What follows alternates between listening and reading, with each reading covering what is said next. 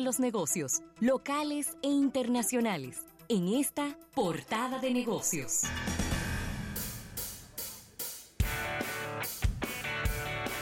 Bien, vamos a agradecer, vamos a agradecer esta portada de negocios a nuestros amigos de Banco Activo. Dinos qué necesitas. Estamos para escucharte en Banco Activo. Mira, Rafael, quiero que le dediquemos unos minutos a esta información que me llega de muy buena fuente.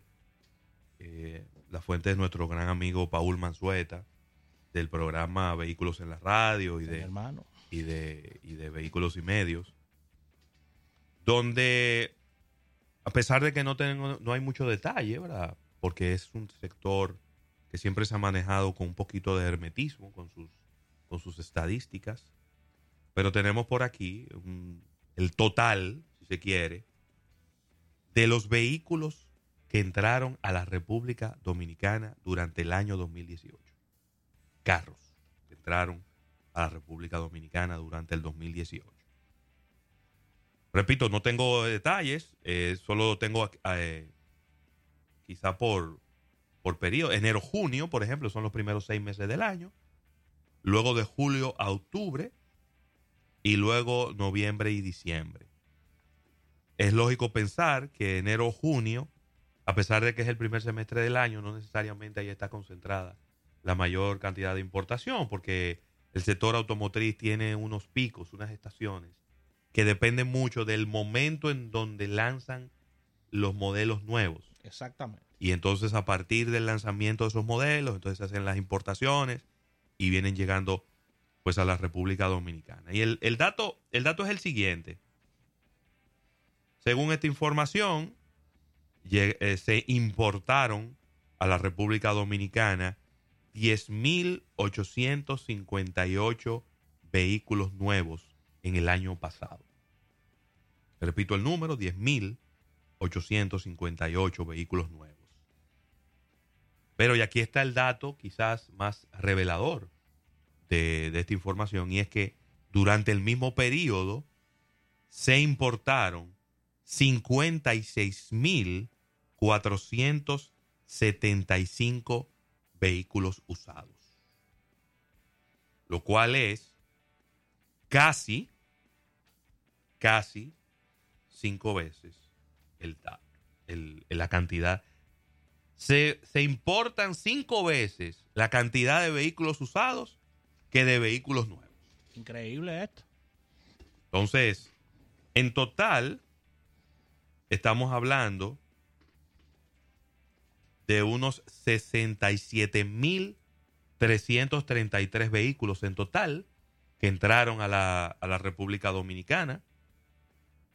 Digo que entraron porque la República Dominicana no tiene ni una fábrica de ensamblaje ni de fabricación de vehículos. Así que todos los vehículos que están caminando en la calle son fabricados en algún otro lado del mundo y tienen que entrar por aduana. no sé si esto, o me imagino que esto no incluye motocicletas. Estos solo son carros, pero de todas maneras es una cifra, es una cifra importante, ¿no? Eh, el 84% son usados. Entonces, claro, ahí hay varias cosas. Lo primero es que no tenemos una estadística clara, no tenemos una estadística precisa de, de marcas, de modelos, cilindraje, cuántos de esos vehículos nuevos que llegaron son eléctricos, son híbridos cuántos de los usados son eléctricos, son híbridos. Lo cual nos vendría muy bien para uno poder ir midiendo en términos de tendencia hacia dónde se mueve el mercado. Pero tampoco no podemos decir, bueno, la marca que más se importó fue esta, aquella o la otra. Y así tampoco podemos ver, eh, bueno, se importaron más jipetas, aunque tenemos un histórico, y en ese histórico eh, queda bien establecido de que nuestro mercado es un mercado principalmente de jipetas. Pero siempre es bueno ver cuáles son las marcas, cuáles son los modelos, cuáles son los precios, hacia dónde va un mercado de automóviles en, en el país. Por otro lado, y es una preocupación, obviamente, que tiene que, llegarnos a todos, independientemente en qué sector estemos, estamos hablando de 67.333 vehículos más en nuestras calles. ¿Y eso qué significa? Bueno, mayor consumo de combustibles desde el punto de vista económico, mayor consumo de repuestos, mayor eh, consumo de neumáticos, pero también al mismo tiempo mayor incidencia en lo que tiene que ver con entaponamientos. Eso va en algún momento también a afectar lo que significa el desplazamiento de las personas y uniéndolo con el comentario que hacíamos en el capítulo bursátil, también va a fomentar, si se quiere, la venta o la compra por internet, porque cada vez es más difícil salir a la calle a transitar por las avenidas de nuestra ciudad de Santo Domingo y la gente está cada vez más abierta a pedir las cosas para que se la lleven a su casa, para que se la lleven a su oficina. Entonces, em, definitivamente que es un número que nos gustaría tener con muchísimo más detalle.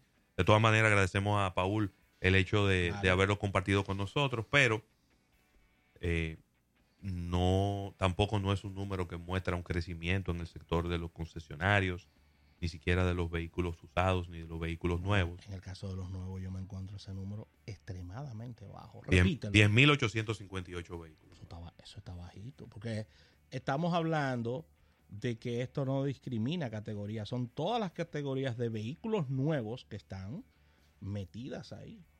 Y aquí se está hablando de un plan enorme de, cambio de, de, del parque vehicular, pero será un cambio a 70 años que estamos hablando, porque... ¿eh? Pero verdad.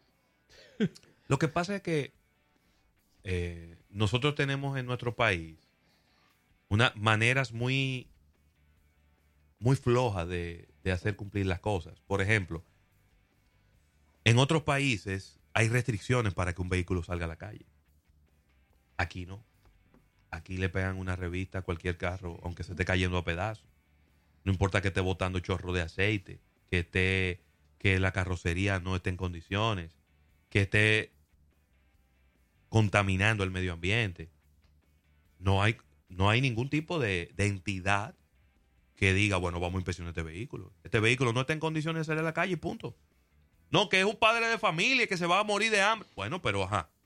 Ajá. Entonces, el, el país, la ciudad, tiene que sacrificarse y darle rienda suelta a que una persona ande en lo que le dé la gana en la calle. No, y, porque, no, porque no tiene otra manera como ganarse la vida. Y ahí entran una serie de. Ahí, ahí entran varias, varias, eh, varias entidades y varias situaciones. Ahí entra lo que es medio ambiente, porque estamos hablando de una chatarra que está agarrando el medio ambiente y está botando más humo que una fábrica en Jaina.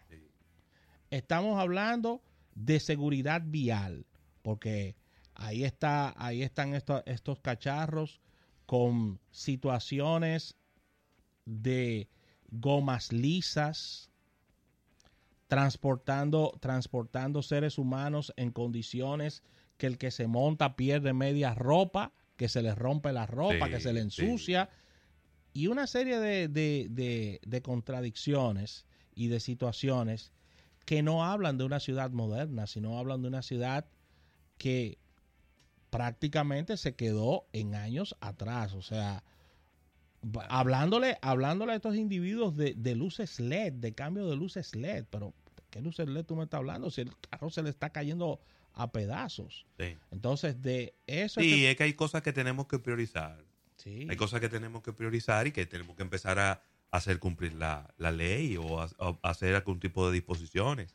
Yo estoy muy de acuerdo con el tema de que los vehículos pesados no pueden andar por ahí eh, usando gomas lisas, pero, pero quizás es por ahí donde, por donde debiéramos comenzar.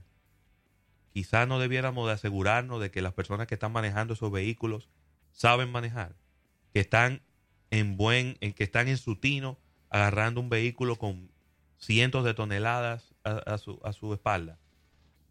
Pienso que quizá por ahí, digo, yo no digo que el tema de la goma no sea importante, sigue siendo igual de importante, Y, y yo creo que el que tiene un vehículo pesado y no tiene para comprar la goma, pues que sencillamente que no lo mueva. Porque si tú tienes un carro, Rafael, y a ti se te pincharon la goma y tú no tienes para comprar goma, ¿qué tú haces? ¿Para qué en tu casa? Tengo que marcarlo. Hasta que junte el dinero para comprar una goma. Así de sencillo. Es cruel, es, es duro decirlo, pero esa es la realidad. Es decir, eso en cualquier parte del mundo es así que funciona. Pero bueno, de todas maneras, ahí está la información. Estamos hablando, repito, de 60. eh, me confirma Paul que esto no incluye motocicletas. Esos son los esos carros, Sí, claro. vehículos, jipetas, ¿no? Por supuesto. Es decir, vehículos eh, familiares. En total, repito, 10.858 nuevos y 56.475 usados durante todo el 2018. Eh, un número que se ve bajo con relación a los números que habíamos podido obtener de años anteriores, en donde llegaba casi a los 100.000 vehículos durante un año. Así mismo. Claro, en algún momento el mercado tenía que llegar a un techo de personas que pueden tomar préstamos, de personas que pueden comprar un vehículo. ¿Fue eso lo que ocurrió? ¿O, o hay otras variables que están afectando el sector de los autos? No lo sabemos. Una- Habría que hacer... O es una combinación de ambas. La mayoría, la mayoría de la Bienvenido, de los- Claudio. eh, gracias, gracias. Me metí porque me No, no, parece claro, interesante el tema con relación a lo que hemos venido viendo y buenas tardes. Pero la mayoría de los carros financiados, o sea, hay un porcentaje muy alto que se devuelve.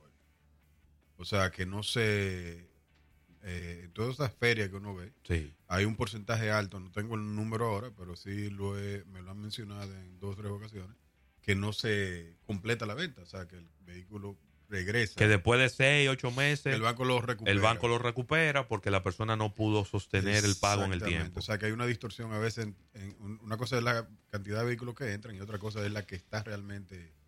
eh, aunque evidentemente saldrá en un momento dado porque se refinancia por otro lado, pero un número interesante. Excelente.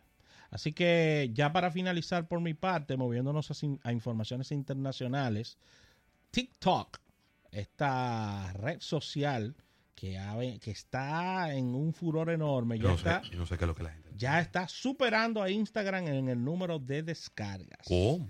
La red social que ha crecido como la espuma y esta ha llegado a conquistar ya no solo a los jóvenes, sino también a los mayores, ya que en Estados Unidos el crecimiento ha sido exponencial y las descargas han aumentado en un 66,3%.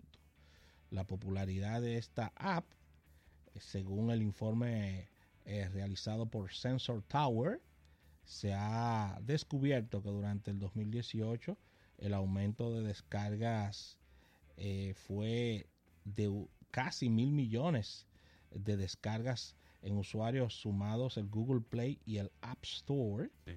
Y en el 2018 TikTok ha logrado 663 millones de descargas frente a 444 millones de descargas de Instagram, superándolas por más de 200 millones de descargas. Así que ahí está. El- la verdad es que el crecimiento ha sido vertiginoso y solamente colocándose por detrás de Una cosa completamente absurda, Facebook Rafael. Messenger y Facebook. ¿A, dónde, qué- ¿A qué me refiero? TikTok lo que hace es publicar videos de 15 segundos. de 15 segundos. Eso era lo que hacía Instagram hace varios años atrás. Y lo que Y la gente lo que quería era más tiempo. y Snap, Y Snapchat. exactamente. Snapchat tenía videos de 10 de segundos. 10 segundos. Y luego, pues, eh, fue aumentando. Creo que lo aumentó. ¿Cuántos segundos fue que lo aumentó? Vine. Cinco Vine era segundos. 5 segundos, pero Vine se, man- se ha mantenido así. Pero bueno, Vine fue comprada por Twitter. Y ya murió. Bueno, yo pensaba que, que todavía andaba por ahí colocando videos de, de gamers y demás. Pero para que veas, es como una como un regreso a lo básico, a poner videos de 15 segundos, Sí, una aplicación que yo todavía no le he encontrado como que funciona. así es. Es decir, no le encuentro, no como que funciona, no le encuentro dónde está el atractivo, dónde está la diferencia, por qué la gente la está usando tanto. De verdad que no le encuentro. Así que con esta información cerramos esta portada de negocios del día de hoy, dando las gracias a nuestros amigos de Banco Activo. Banco Activo, dinos qué necesitas. En Banco Activo estamos para escucharte. Así que vamos a un break y al retorno venimos con más contenido.